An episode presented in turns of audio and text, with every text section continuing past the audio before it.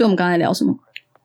哦，你刚刚在讲，你说你在录音的时候出现 deja vu 的感觉。哦，对，就是我们在录上一集的时候，我就突然有某几个 moment 就有感觉到 deja vu，嗯哼，对就是就那感觉很像你会有你面前会有另外一个影像，然后跟跟现在的这个情况叠在一起，嗯，然后你会有很明确的感觉是这个这个东西绝对不是什么你看过的，你会有一种好像是梦里来的感觉，对，然后你会很明确知道哦，这个东西就是 deja vu，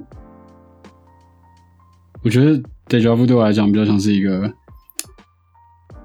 你曾经做过的事情，就是当你发现这种感觉的时候，往往就是你的感觉告诉你，你好像在哪里做过一样的事情。嗯嗯嗯，可是这不合理啊，对吧？就我们所知，我们的人生应该是一条线。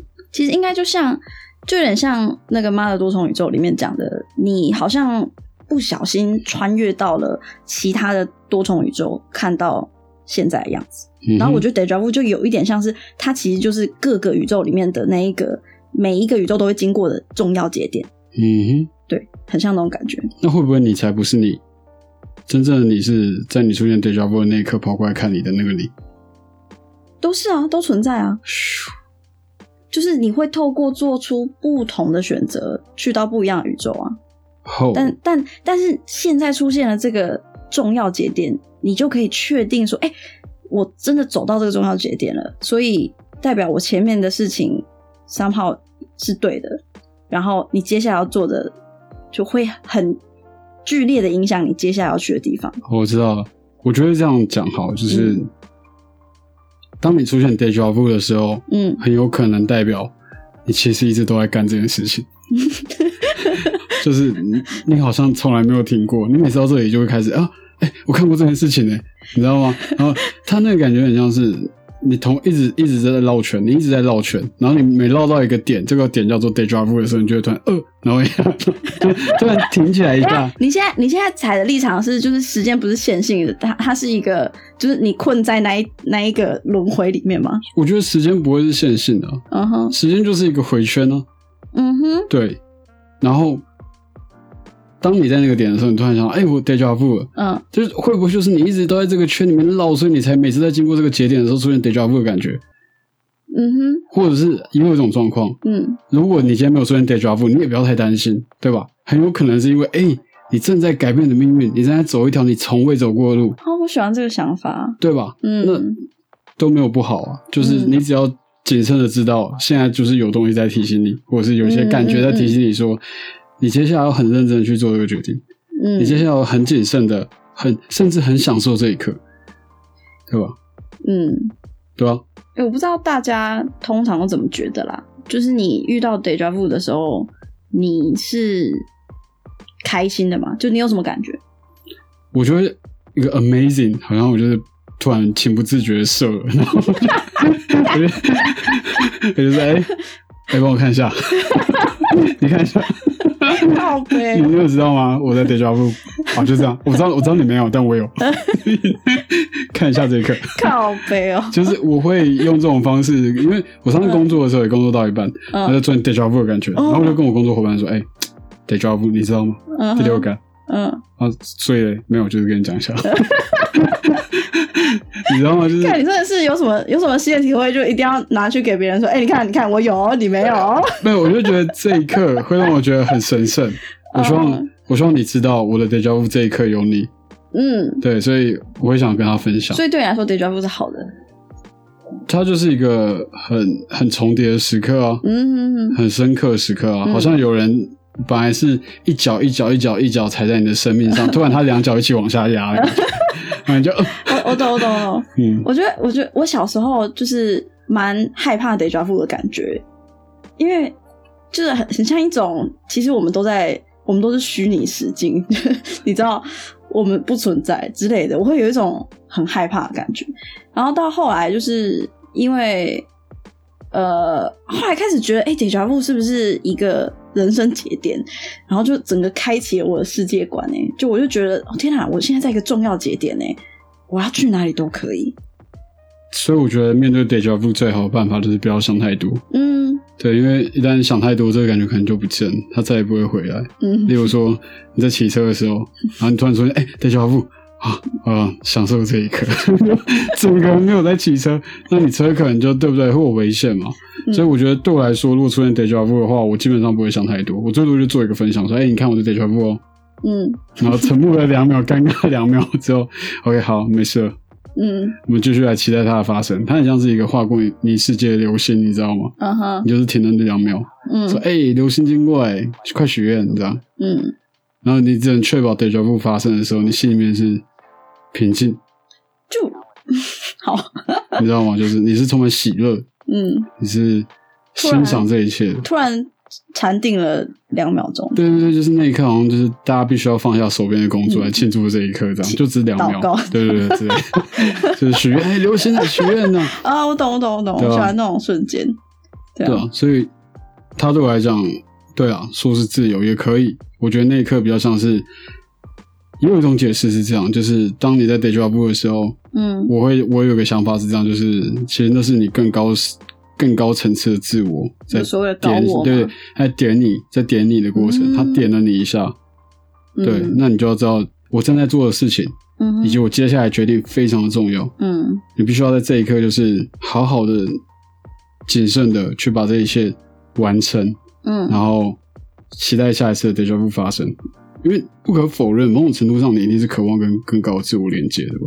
嗯对啊，人都是想进步的啊、嗯老师，我觉得在那一刻就是会比较像是觉醒，然后在你觉醒之后，你要去做什么样的决定？它是一个醒过来看到桌上有很多选项的过程。嗯就说你的确在觉醒前是一个沉睡的状态，嗯因为你以为眼前只剩这条路，嗯就叫做继续做梦，继续沉睡。嗯可当你醒过来之后，发现眼前出现了四五个选项的时候，你开始觉得自己是相对自由。嗯你可以选 A，你可以选 B，你可以选 C。可是当你选了 A 之后，焦虑随之而来，会不会选 B 更好？所以你觉得你觉得觉醒呃自应该说自由是觉醒之后带来的选择，对，就是当你张开眼睛，然后你看到眼前有这些选项，而你都可以做的时候，这就是自由。但是自由伴随着恐惧，对，因为你都可以做，嗯，就代表你做了一个之后，你就不能做第二个。嗯哼你往这个方向走了，你就没有办法往那个方向去。嗯所以如此，你一定会焦虑，你一直会反复的看那条路说会不会选那条路比较好？我比较喜欢一种说法是选哪里都会是好的，就只是体验不一样，有点像是你进了一个游乐园，你玩就是冲那个叫什么一飞冲天或者什么的时候，不会觉得摩天轮比较好玩啊。哦，你是享受那个选择人对啊，哦，你不管选什么都会是好的、啊。可是没有，我认为自由它本身就有一些代价，嗯，一定是一定存在的。一定啊，一定啊。对，因为你如果不存在这个焦虑或这个代价的话，就代表你的自由很有可能也是你自以为，嗯很有可能你就只剩眼前这条路了，嗯哼，是你眼前的剩就是残影，让你觉得你有其他选项。嗯，你懂我意思吗？你的意思是他呃，可能以为自己有选择。你怎么可能选择这条路之后，不去为你没有选择其他条路的这件事情感到惋惜呢？你怎么有可能？为什么要？一定要，因为你曾经可以选择其他条路，而你必须这么做，你才可以确定你现在选这条路是正确的。它就像是机会成本，你知道吗？可是你在，比如说比如说你去便当店，然后选排骨便当、跟鸡腿便当、跟烤鱼便当的时候，你会在吃烤鱼便当的时候觉得会不会其他比较好吃吗？而且也不会。那如果但烤鱼便当是一个很小的选择啊，我说的是很大的选择。例如说，我要不要去哪里？我要做什么工作？嗯我要跟什么样的人在一起？嗯我要过什么样的生活？嗯，这都是很重大的选择。在这个重大选择上面，如果你是个自由的人，你一定会焦虑。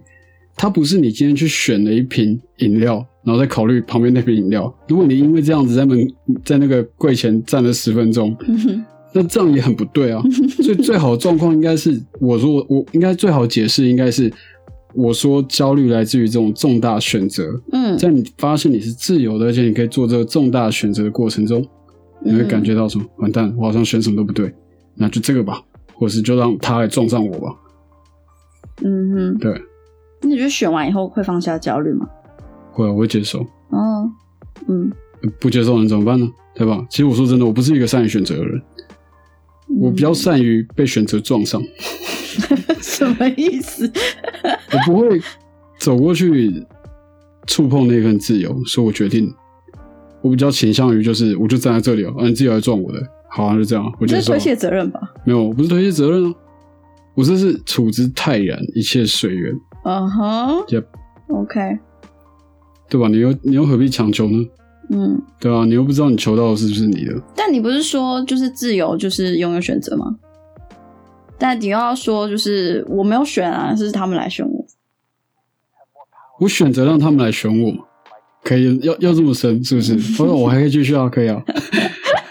我选择让这些选择来选择我，但你不觉得采取被动的模式，然后就等于不想不想承担责任吗？因为嘿，我没有选，所以接下来发生的事情都不是我愿意的。这比较像是我接受了吧？嗯哼，我没有说我不承担风险啊，嗯你你有没有可能被这个选择撞死？是有可能的、欸，我不就承受了吗？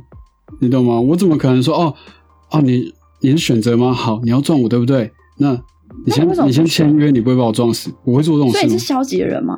我不消极啊，我只是接受这一切发生啊。你接受所有可能，它是一个中立的概念吧，就是所有的东西只要就你你懂吗？好，某种程度来讲，我们都是一颗流星，嗯或者是我们都是一个星星，你知道吗？不是说动物园那个，是知道吗？Star 嗯就是它是 shooting star，它是 shooting star，对，它会嗯这样子一直飞，一直飞，就是要我们每个人都是这样子，然后嗯突然这一刻，bang，可大可小，这个也 bang 可大可小。嗯对，还有可能这一病真的生命就不见了，但你也只能接受，对吧？因为你怎么知道呢？我们在讨论就是你说自由就是拥有选择嘛，对啊，但当然这个选择里面一定有一个是包含不选择，对，就对是不选择。但我个人觉得不选择这件事情很消极。你选择不选择，就代表你不愿意承担选择的风险可。你没有听过一句话叫做“以退为进”吗？或是“攻中有守，守中有攻嗯哼，”，对吧？嗯你充其量可以说他这个策略下得很保守，但不能说这个策略不对，所以你是就是防守型的还不明显吗？哦，对吧？哦，所以我认为啊，就是嗯。我觉得我们真的都是一颗星星，嗯。就是我们是一颗正在漂浮的星，你知道吗？我们可能是绕着某个东西在转，嗯。就像你现在可以看到，你打开那个太阳系，你可以看到就是太阳，然后其他星星在绕着这个太阳转。那至于谁是太阳，不知道，嗯，甚至人们也不能了解太阳到底什么，嗯，他们只是觉得哎、有太阳很棒，对吧？但嗯。今天状况是大家都绕着自己的轨道，嗯哼，你能确保不撞上任何东西吗？轨道是你选的吗？轨道也不甚至不是你选的，对吧？所以你要谈自由这件事情，我必须说，当你不选择的时候，或许才是真正的自由；当你选择了之后，或许你的自由就不见了。嗯哼，对，因为你选择了让某个选择来撞上你，嗯，但如果你不选择，一切都是别人给你的，听起来常常推卸责任。这不是推卸责任啊。如果你不选择，你就可以好好的知道你应该得到什么，嗯而而不是用你的意念去影响到其他人在做什么。我记得，我记得这里有个故事，我觉得很经典，可以跟大家分享。就是苏格拉底在死之前，他有经过一个，他他有一个，他曾经有一个机会可以逃过那一次的死刑，但他拒绝了，嗯因为他觉得那个做法是欺骗自己的做法。嗯如果他今天注定要死，那就让他死，他可以死得很平静。嗯是他这样想，所以他才你知道吗？我觉得这件事情我深思很久，就是他明明知道他可以活下来哦，他知道他有个办法可以活下来，尽管这个做法不那么光彩，嗯哼，可是毕竟面临生死关头，嗯无可厚非哦。嗯哼，对，但他决定去死，因为他觉得这就是他的路。哦，所以你是认同这个想法的？我认同啊，因为他就是没有选择啊。所以你觉得，呃，命运是写，也不是说写好了，就是你接下来要承担的都是你该承担的，所以你不用做选择。对，就算我选择了好了，我会知道这一切跟我没选择一样。但我以为你会是想去改变的人呢、这地方其实我蛮宿命的，就是我会相信这一切都是注定好的事情。嗯哼，就算我在这个注定好的事情里面改变了一些注定好的事情，但我始终还是在注定好的事情里面。嗯这就是我在这个宇宙里面的思考。我认为啊，我自己在这个存在这个宇宙的思考，因为我无法离开这个宇宙。所以你说，如果等一下有一颗陨石往地球撞来，有没有这个可能？绝对有。嗯，对，那我能做什么？我能做什么？我能选择什么？我只能不选择。